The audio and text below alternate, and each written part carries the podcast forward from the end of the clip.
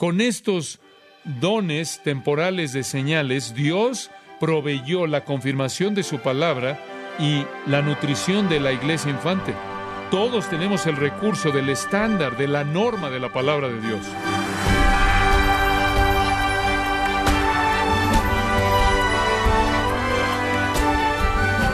Le saluda su anfitrión Miguel Contreras, dándole la bienvenida a esta edición de su programa Gracias a vosotros, con el pastor John MacArthur. Muchos cristianos confunden los dones con hacer milagros y por ello creen que no poseen ningún don espiritual. Pero ¿acaso existen todavía los milagros que Jesús y sus discípulos hacían en los tiempos bíblicos? Le invito a que nos acompañe para descubrir la respuesta a continuación conforme John MacArthur continúa con la serie La dinámica del cuerpo, aquí en gracia a vosotros. Primera de Corintios capítulo 12. Hemos estado estudiando el cuerpo de Cristo y cómo debe funcionar en unidad y en amor. Y esas son las dos palabras clave para entender el cuerpo de Cristo, en unidad y en amor. Y si funciona en unidad y en amor, va a ser edificado, va a madurar, va a estar edificando. Y por el cuerpo de Cristo, al usar la palabra o el término el cuerpo de Cristo, queremos referirnos a todos los cristianos amándose y sirviéndose los unos a los otros y de esta manera siendo edificados. Y cuando somos edificados en ese tipo de unidad y en ese tipo de amor, entonces nuestro testimonio al mundo será eficaz. Eso es lo que Jesús quiso decir cuando dijo, oro porque sean uno, para que el mundo conozca que el Padre me ha enviado. Nuestro testimonio depende de la unidad y el amor. Ahora, para que el cuerpo sea edificado, para que pueda dar testimonio, Dios le ha dado al cuerpo ciertas cosas. En primer lugar, Él ha dado a ciertos hombres dotados, apóstoles, profetas, evangelistas, pastores y maestros. Él no solo le ha dado ciertos hombres dotados, sino que ha dado ciertos dones de gracia o ciertos dones espirituales a cada uno de los creyentes. Y hemos estado hablando acerca de estos dones, y a través de estos dones a todo creyente, el Espíritu Santo se manifiesta a sí mismo al cuerpo entero. Ahora, hemos estado hablando entonces de los dones a través de los cuales el Espíritu ministra al cuerpo. Entonces Dios ha dado dos cosas al cuerpo de Cristo. Hombres dotados especialmente llamados apóstoles, profetas, fueron ministerios de fundación y han cesado, y después seguidos por evangelistas, maestro y predicador. No solo hombres dotados, sino dones. Y cada uno de los creyentes tienen ciertos dones mediante los cuales ministran el uno al otro para llevar a la madurez completa al cuerpo entero. Ahora, hemos estado estudiando estos dones y también hemos estado estudiando los principios mediante los cuales los dones funcionan. Hemos visto claramente cómo estos dones se complementan los unos a los otros y cómo resultan en un cuerpo que se está edificando. También hemos visto que cada uno de estos dones fue completo y pleno en Cristo mismo y que nosotros como cuerpo debemos ser la continuación de la vida de Cristo, de tal manera que Dios nos ha dado a todos todo don básico que Cristo mismo tuvo para que nosotros seamos de manera plena la continuación de la vida de Cristo. Ahora, para tener una unidad saludable, entonces, lo cual significa un testimonio saludable, para que tengamos una verdadera unidad de amor, para tener un verdadero ministerio positivo, entonces debemos ministrar nuestros dones los unos a los otros para que seamos edificados.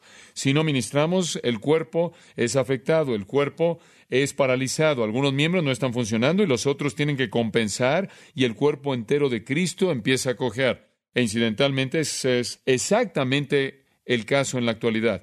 Y como resultado de un cuerpo que está afectado, cojeando, paralizado, dividido, desconectado, estamos en medio de la ruina de un testimonio destrozado en el mundo. El mundo no puede ver nuestro testimonio debido a que nuestra unidad es el criterio y nuestro amor. Y debido a que la unidad y el amor no es obvio en el cuerpo de Cristo, el mundo no tiene los estándares correctos mediante los cuales nos puede juzgar.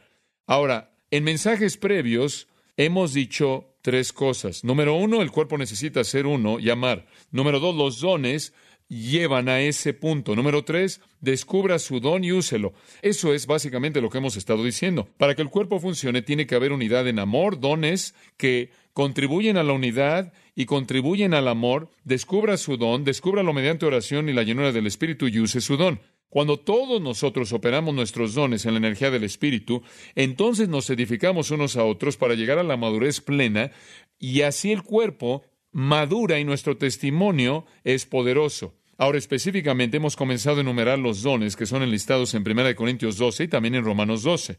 La última vez hablamos de los dones permanentes. Dijimos que hay dos categorías de dones permanentes y temporales. Los dones permanentes son para edificar al cuerpo y todavía edifican al cuerpo.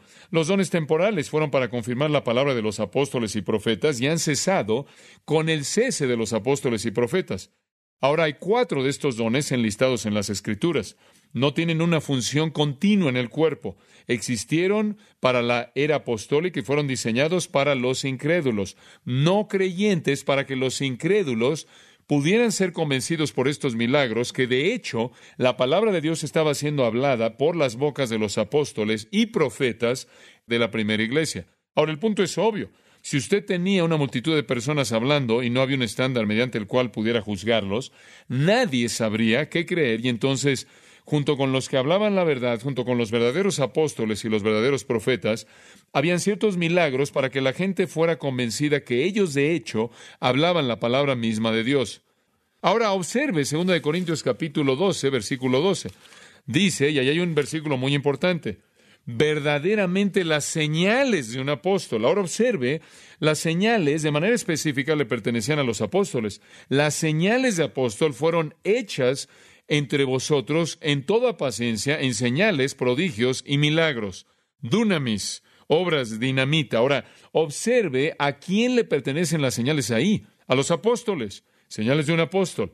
Esa es una designación específica para los milagros. Ahora veamos otro versículo en Hebreos capítulo 2. Hebreos capítulo 2, versículo 3. Hebreos 2, 3. Ahora dice esto y esto es muy importante. ¿Cómo pues escaparemos si descuidamos una salvación tan grande? Ahora escuche lo que sucede después de esto, la cual habiendo sido anunciada primeramente por el Señor, ¿acaso el mensaje de salvación no fue inicialmente hablado por Cristo mismo? Claro, nos fue confirmada por los que oyeron. ¿Y quiénes serían? Los apóstoles, testificando Dios juntamente con ellos. ¿A quién se refiere los ellos? A los apóstoles con señales y prodigios y diversos milagros y repartimientos, y aquí está la clave, del Espíritu Santo según su voluntad. Ahora, ahí lo tiene, amigos míos. Los apóstoles hicieron milagros para confirmar la palabra. Los milagros de hecho le pertenecen a los apóstoles y aquí dice que ciertos repartimientos o dones del Espíritu fueron para los apóstoles.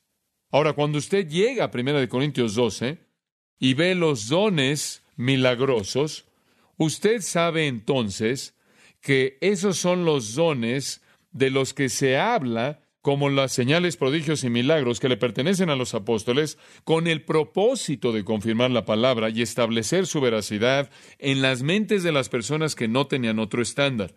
Ahora, en la primera iglesia, este era un componente necesario de la predicación y enseñanza de los apóstoles y los primeros profetas, e incidentalmente estos dones fueron evidentemente transmitidos de los apóstoles a otros profetas de la primera iglesia al imponerles las manos. No hay indicación en ningún lugar en el Nuevo Testamento de que una persona tuviera esos dones fuera de que se llevara a cabo mediante la imposición de las manos de los apóstoles. Entonces, fue un ministerio directo dirigido a los apóstoles y los profetas iniciales de la primera iglesia.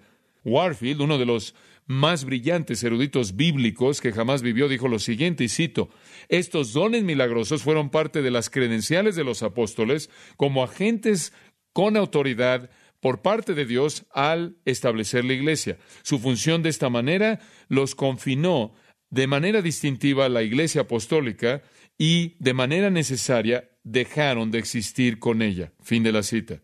Ahora, ciertos pasajes de manera específica asocian estos dones milagrosos del Espíritu con la obra de los apóstoles, y les voy a dar un par de ilustraciones. Uno es el capítulo 14 de Hechos. No lo busque. Simplemente escríbalo. Hechos 14, versículo 3. En Hechos 14, 3. Mucho tiempo, por lo tanto, permanecieron hablando con denuedo en el Señor, quien dio testimonio de la palabra de su gracia. Ahora, aquí hay algunos profetas y están hablando la palabra del Señor, y aquí está la clave. Y el Señor dio testimonio de la palabra de su gracia. ¿Qué fue lo que el Señor estaba haciendo? Confirmando la palabra, ¿verdad? ¿Cómo dio el testimonio? Él concedió que señales y maravillas fueran hechos por sus manos. ¿Se da cuenta? En otras palabras, la manera en la que el Señor certificó la veracidad de su palabra fue al concederle señales y maravillas o milagros. Ahora estas obras incidentalmente describen la actividad de Pablo y Bernabé cuando llegaron a la ciudad de Iconio durante el primer viaje misionero de Pablo, y en ese punto las señales y milagros fueron concedidos a ellos como apóstoles y profetas para proclamar la verdad de Dios y que fuera verificada. Dios literalmente verificó su palabra al darle la capacidad de hacer milagros. Ahora hay otro versículo que nos dice lo mismo, y ese es Romanos 15:15. De nuevo, simplemente se los leo. Romanos 15:15. Mas os he escrito, hermanos, en parte con atrevimiento, como para haceros recordar, por la gracia de Dios que me es dada, para ser ministro de Jesucristo a los gentiles, ministrando el Evangelio de Dios, para que los gentiles les sean ofrenda agradable, santificada por el Espíritu Santo. Tengo pues de qué gloriarme en Cristo Jesús en lo que a Dios se refiere, porque no sabría hablar sino de lo que Cristo ha hecho por medio de mí para la obediencia de los gentiles, con la palabra y con las obras. En otras palabras, solo estoy hablando lo que Cristo me dice que hable, Pablo dice, ahora observe esto, y él reitera de nuevo, porque no sabría hablar sino de lo que Cristo ha hecho por medio de mí para la obediencia de los gentiles, con la palabra, escuche esto, y con las obras. Y aquí está la clave, con potencia de señales y prodigios. En otras palabras, Pablo dice, mi ministerio es verificado mediante las señales y prodigios. Esta área entera de milagros no tenía nada que ver con los creyentes. Tenía que confirmar la palabra a los incrédulos. Ese es el punto. Ahora quiero añadir rápidamente que la iglesia en la actualidad ya no necesita este tipo de confirmación.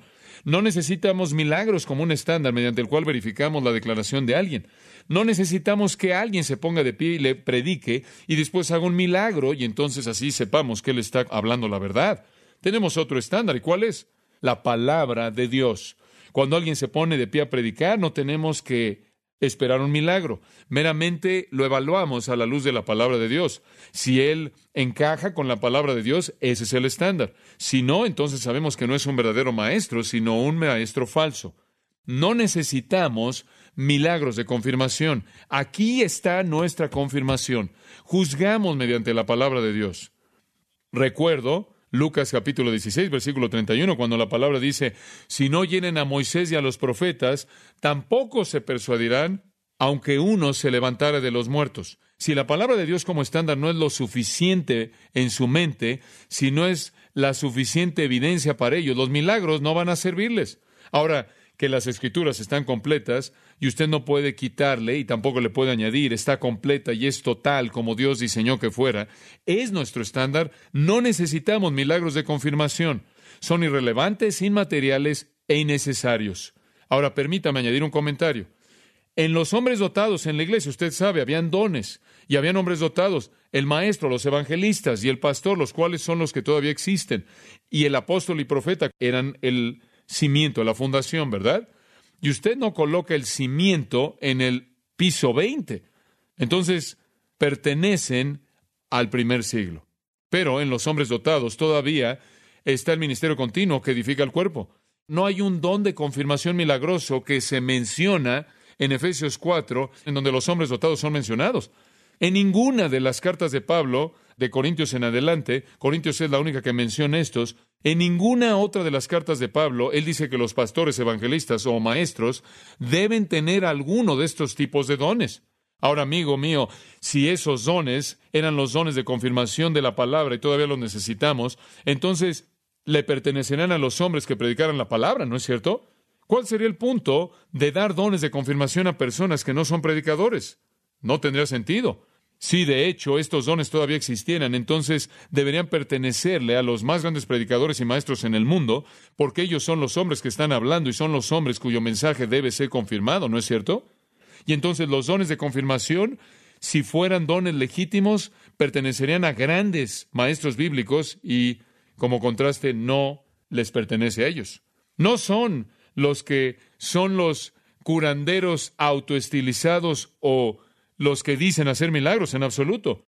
Ahora veamos cuatro de los dones temporales de señales específicos. Y están aquí para nosotros en el versículo 10 y algunos repetidos en el versículo 28, los puede ver. Número uno es el don de milagros, versículo 10. A otro el hacer milagros. Ahora, ¿cuál es el don de milagros? Vamos a hablar de esto por un momento.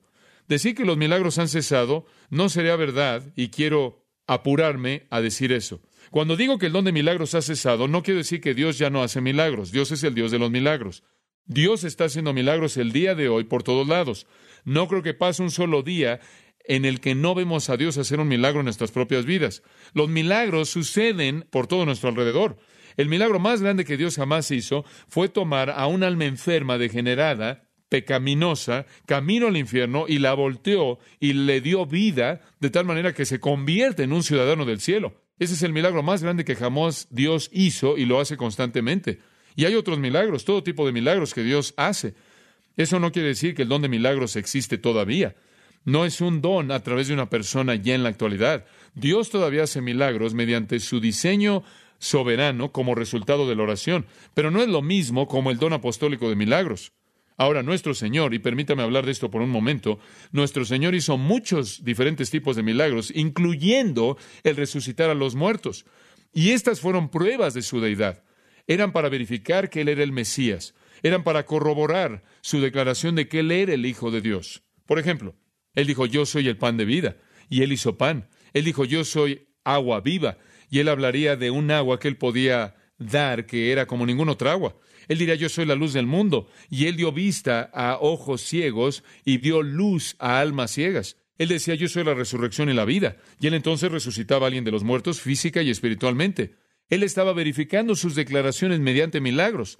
Nuestro Señor entonces los hizo. Pero es interesante que nosotros señalemos, creo yo, que tuvieron un efecto muy limitado, ¿no es cierto? Digo, hizo los milagros constantemente en frente de Israel y ellos no creyeron en él. Finalmente ellos concluyeron que hizo sus milagros por el poder de quién? De Belcebú, de Satanás. Entonces tuvieron un efecto muy limitado. Y no solo tuvieron un efecto limitado con Cristo, sino que también tuvieron un efecto limitado con los apóstoles y los profetas, muy limitado. El echar fuera al espíritu malo de la que adivinaba fue la causa directa de todos los problemas en Filipos. Cuando ese milagro sucedió, causó tal caos en Filipos que usted sabe lo que sucedió en últimas. La restauración de la persona coja en Listra por parte de Pablo pareció haber tenido un gran efecto en la gente. Por un momento lo tuvo, eso está en Hechos capítulo 14. Se veía como que la restauración de esa persona coja realmente iba a tener un gran efecto, pero poco después de eso apedrearon a Pablo y lo dejaron casi muerto, o parecía que estaba muerto. Ese fue un efecto más bien mínimo. Después de Filipos por un periodo de dos años. No hay mención de ningún milagro llevado a cabo por Pablo. Fueron muy limitados, muy limitados. Y no hay registro de milagros que jamás sucedieron en Antioquía, en Corinto, en Tesalónica, en Derbe, en Varia. Fue un ministerio muy limitado, muy limitado. Y Pablo no se enfoca, no le da énfasis al hacer milagros en absoluto. Él continuamente enfatiza la necesidad de fe. Y en todas sus listas en los requisitos para un obispo, para un anciano diácono, no se dice nada nunca de milagros. A lo largo de las epístolas enteras, de todas las que él escribe, no se dice nada de personas haciendo milagros. Santiago no dice nada de esto, Juan no dice nada de eso, Judas no dice nada acerca de eso, nadie fuera del libro de Hechos dice algo acerca de eso y ciertamente otras escrituras que hacen referencia a esos ministerios. No hay énfasis en la Biblia en hacer milagros, porque era obvio para Pablo y para cualquier otro escritor que pertenecía a una era apostólica y cuando terminó esa era, se acabaron. Y no tuvo un lugar continuo en el ministerio de la iglesia. No necesitamos en la actualidad el don de milagros. Pablo dice, necesitamos la manifestación de una vida en el Espíritu, ¿verdad? Necesitamos vivir en la energía del Espíritu. Ahora, no estoy menospreciando los milagros. Tienen un lugar, pero no a través del don de milagros, el cual fue apostólico. Ellos no solo tuvieron un efecto limitado, sino que tuvieron un propósito limitado.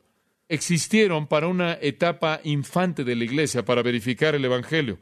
Fueron las señales, maravillas y obras poderosas simplemente para el principio. Ahora, un pensamiento más. Tuvieron una época limitada y quiero ilustrar esto. Y creo que es muy importante por tan solo un momento. Para entender cómo Dios ha usado los milagros, usted debe observar diferentes periodos en las Escrituras en los que los milagros ocurren. Hubieron cuatro periodos milagrosos de milagros en la Biblia. Y sucedieron y terminaron. Y sucedieron y terminaron. Y hay grandes periodos en la historia en los que no se registran milagros. El primer periodo de milagros fue en el día de Moisés. El segundo periodo de milagros fue en la época de Elías y Eliseo. El tercer periodo de milagros fue en la vida de Cristo. Y amigos míos, entre la época de Elías y Eliseo y Cristo, simplemente no hay ningún milagro.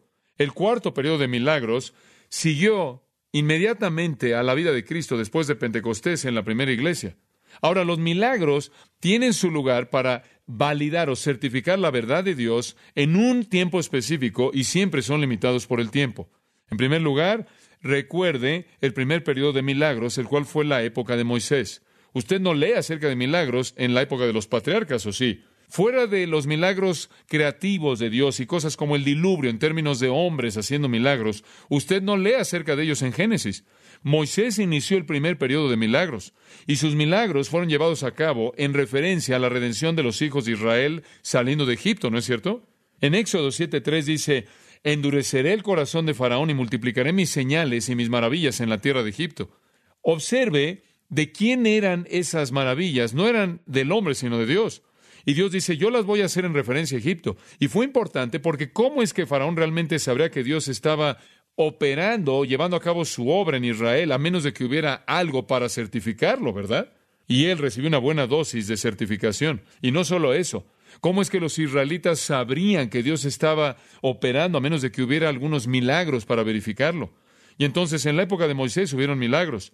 Fue el primer gran periodo de milagros. Y las señales a Moisés lo certificaron como un líder certificado por Dios, establecido por Dios.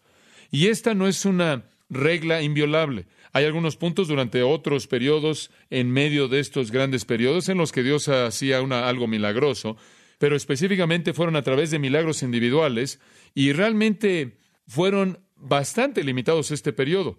El siguiente periodo entonces será el periodo de Elías y Eliseo y todos los profetas fueron los que hicieron los milagros. Y de nuevo, la razón fue porque Israel necesitaba saber quién era Dios, porque estaban involucrándose con Baal, ¿verdad?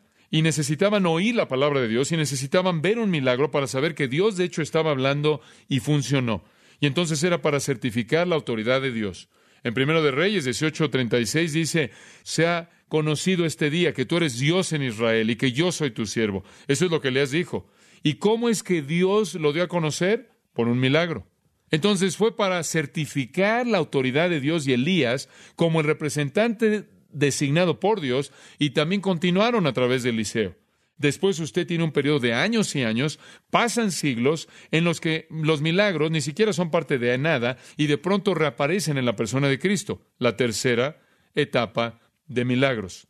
Cristo y sus apóstoles, Lucas 11:20, Cristo dijo, y yo si con el dedo de Dios echo fuera demonios, sin duda alguna el reino de Dios ha venido a vosotros. En otras palabras, Cristo quería que los hombres supieran que Él había llegado para ofrecerles el reino y Él trajo junto con esto algunos milagros para probar que esto de hecho era por parte de Dios. Los milagros que Cristo hizo sustanciaron su persona y certificaron el ofrecimiento del reino. Y los milagros, claro, de los apóstoles certificaron que Jesús de hecho era su Mesías. Después tiene usted el cuarto periodo de milagros los apóstoles de la primera iglesia. Y de nuevo, eso fue para corroborarle a los incrédulos el testimonio de Dios. Ahora, en cada caso fue para un incrédulo. Israel y Egipto incrédulos. Dios necesitaba certificar con un milagro, ¿verdad? En Egipto, Faraón tampoco creyó en Dios. Los milagros fueron para verificar la existencia de Dios. El segundo periodo, bajo Elías y Eliseo, de nuevo Israel, e incredulidad y adoración de Baal, los milagros vinieron para probar la palabra de Dios al incrédulo. En la vida de Cristo, Él vino, los milagros vinieron para certificar su deidad en frente de la incredulidad de Israel. En la primera iglesia, los apóstoles y profetas hicieron milagros para verificar al mundo que de hecho ellos estaban hablando las palabras de Dios. Siempre en cada uno de esos cuatro periodos, los milagros fueron para verificar que Dios estaba involucrado, que Dios estaba hablando y que la verificación fue directamente apuntada a los incrédulos. Y claro, como un comentario al margen y claro, como un propósito secundario, obviamente, fortalecerá la fe de un creyente. Pero el propósito fue para los incrédulos. Ahora, cuando llegamos al cuarto periodo en el libro de los Hechos, descubrimos que están ahí exactamente para el mismo propósito. Y en 1 Corintios 14 Pablo dice, así, de manera que las lenguas como ilustración son señal para el incrédulo. Obviamente, todos los demás también. Entonces los milagros siempre han sido temporales en cualquier época y cuando se completó el Nuevo Testamento, las escrituras del Nuevo Testamento, se acabó su época. La certificación de cualquier ministro deja de ser milagros y se vuelve la palabra de Dios. Y si un hombre se adhiere a la palabra de Dios, entonces él es certificado, ¿no es cierto? Ahora quisiera añadir rápidamente que Dios todavía está haciendo milagros en la actualidad, pero no para certificar su palabra. Él los está haciendo de manera independiente de cualquier don de cualquier hombre, sino más bien en respuesta a la fe y la oración y conforme a su propio diseño soberano.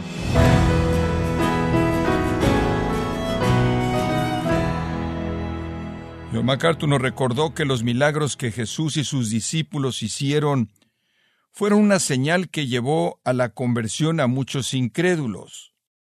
Estamos en la serie La dinámica del cuerpo, aquí en gracia a vosotros. Estimado oyente, le invitamos a leer el libro El plan del Señor para la Iglesia, escrito por John MacArthur.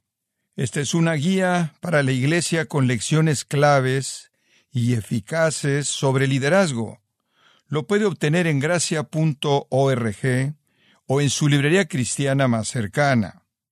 Y también le comento que puede descargar todos los sermones de esta serie La dinámica del cuerpo, así como todos aquellos que he escuchado en días, semanas o meses anteriores, animándole también a leer artículos relevantes en nuestra sección de blogs en gracia.org.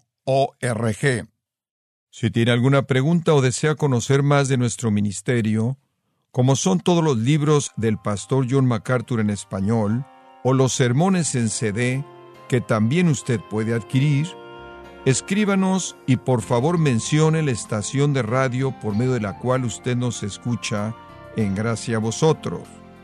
Es importante conocer no solo el país y ciudad de donde usted nos escucha, sino también la radio. Para quienes contactan nuestro ministerio por primera vez, pueden solicitar una copia del mensaje de promoción sin costo alguno, un mensaje por oyente únicamente.